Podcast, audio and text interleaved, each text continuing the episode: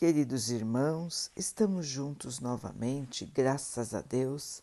Vamos continuar buscando a nossa melhoria, estudando as mensagens de Jesus, usando o livro Vinha de Luz de Emmanuel, com psicografia de Chico Xavier. A mensagem de hoje se chama O Teu Dom. Não desprezes o dom que há em ti. Paulo 1 Timóteo 4 14. Em todos os setores de reorganização da fé cristã, nos quadros do Espiritismo contemporâneo, existem sempre companheiros dominados por inquietações infelizes. O problema da mediunidade, principalmente, é dos mais levantados, esquecendo-se, não raro, o dever essencial do serviço. Conquistas psíquicas não são realizações mecânicas. É indispensável aplicar nobremente as bênçãos já recebidas, a fim de que possamos solicitar concessões novas. Em toda parte existe uma ansiedade incontrolável por recolher dons do céu, sem nenhuma disposição sincera de espalhá-los em benefício de todos, em nome do Divino Doador. Entretanto, o campo de lutas e experiências terrestres é a obra extensa do Cristo, dentro da qual a cada trabalhador se impõe certa particularidade de serviço. Diariamente haverá mais farta distribuição de luz espiritual em favor de quantos se utilizam da luz que já lhes foi concedida no engrandecimento e na paz da comunidade. Não é razoável, porém, oferecer instrumentos novos para mãos preguiçosas que entregam enxadas à ferrugem.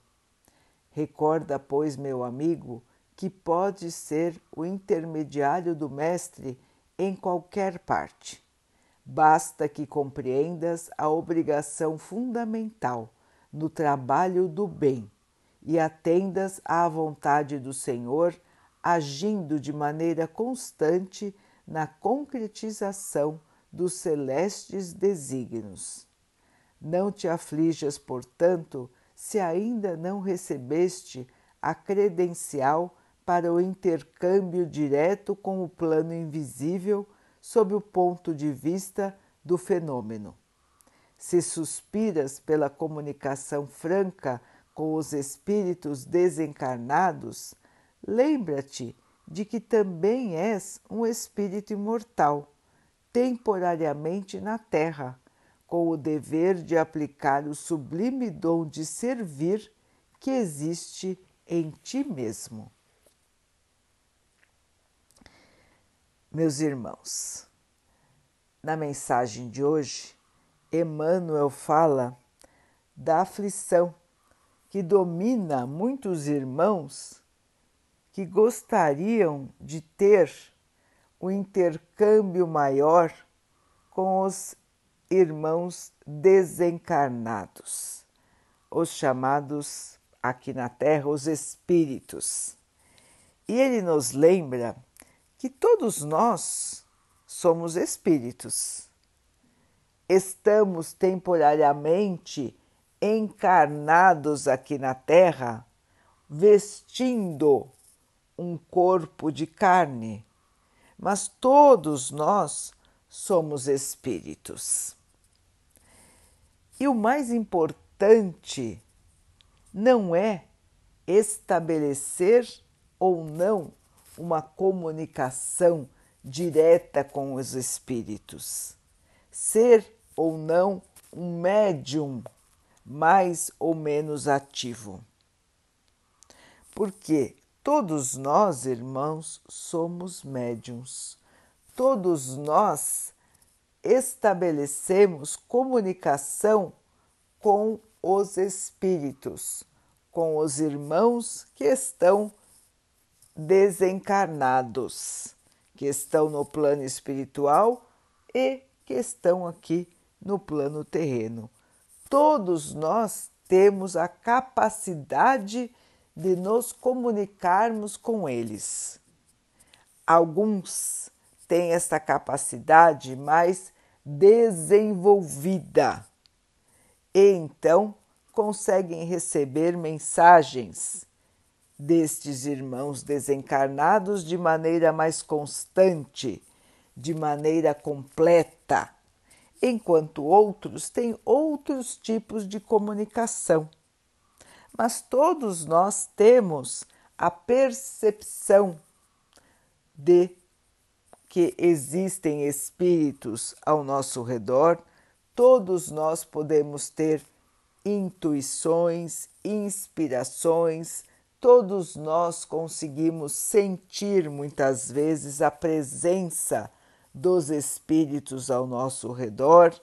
E isso tudo, irmãos, são manifestações da mediunidade, que é este dom de perceber, de se comunicar com os espíritos, servir de meio de comunicação com os espíritos.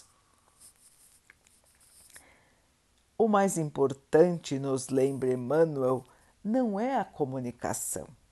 O mais importante, meus irmãos, é o trabalho no bem.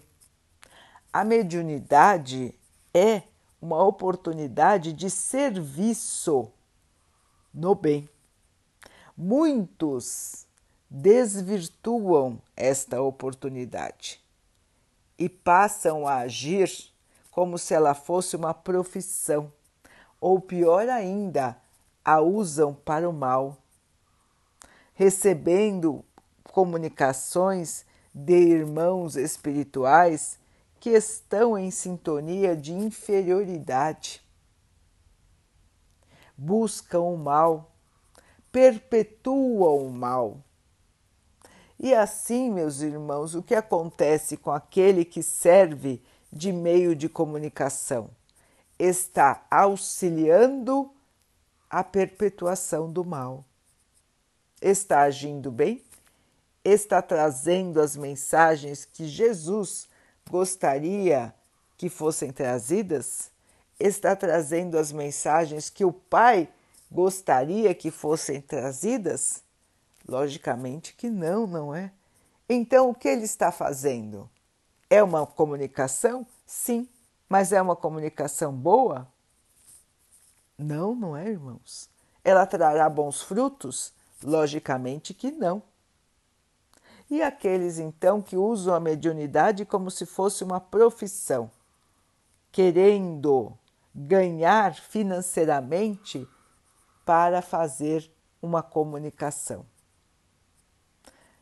Esses irmãos estão usando um dom dado por Deus estão usando a comunicação de outros para benefício próprio. Logicamente, também estão errando e muito, porque mediunidade não é profissão, mediunidade é oportunidade de trabalho no bem, oportunidade de trabalho para o Mestre, para o Pai e não meio de vida. O que de graça recebemos, de graça temos que doar. Então, irmãos, a mediunidade ela tem sido muito distorcida e alguns ficam tão incomodados em não tê-la que também se perturbam. Quando o mais importante, irmãos, é trabalhar na seara do Pai, é fazer o bem. Não precisamos ser médiums para fazer o bem. Todos nós temos certo grau de mediunidade e o mais importante é trabalhar para o bem e não ficar pensando e se desesperando por não ter um dom mais desenvolvido do que mais ou menos desenvolvido do que o dom dos nossos irmãos. Mediunidade é trabalho, mediunidade é dedicação, é seriedade, é compromisso e deve ser encarada, irmãos, não como alguma coisa que nos destaque, mas sim como algo que é um compromisso de trabalho em nossa jornada terrena. Assim como todo o trabalho no bem, é nosso compromisso com o Pai, com o Mestre, colaborar na construção do bem no nosso planeta, colaborar com a transformação do nosso planeta para que ele possa um dia ser um planeta feliz, um planeta de paz, um planeta de luz, um planeta de amor. Vamos, meus irmãos, dar as mãos no trabalho cristão, porque esse é o objetivo maior das nossas vidas. Comunicarmos, comunicarmos-nos com os espíritos, sempre vamos nos comunicar, irmãos. Porque nós somos espíritos também, como disse Emmanuel. Então a comunicação é natural. Não nos preocupemos com isso, mas sim com o dever a cumprir. Vamos então orar juntos, irmãos, agradecendo ao Pai por tudo que somos, por tudo que temos, por todas as oportunidades que a vida nos traz para que possamos evoluir, que tenhamos força, esperança, fé e alegria no nosso caminho aqui na Terra.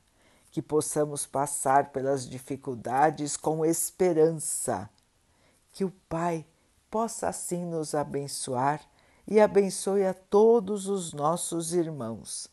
Que Ele abençoe os animais, as águas, as plantas e o ar do nosso planeta. E que Ele possa abençoar a água que colocamos sobre a mesa para que ela possa nos trazer a calma e que ela nos proteja dos males e das doenças. Queridos irmãos, fiquem, estejam e permaneçam com Jesus. Até amanhã.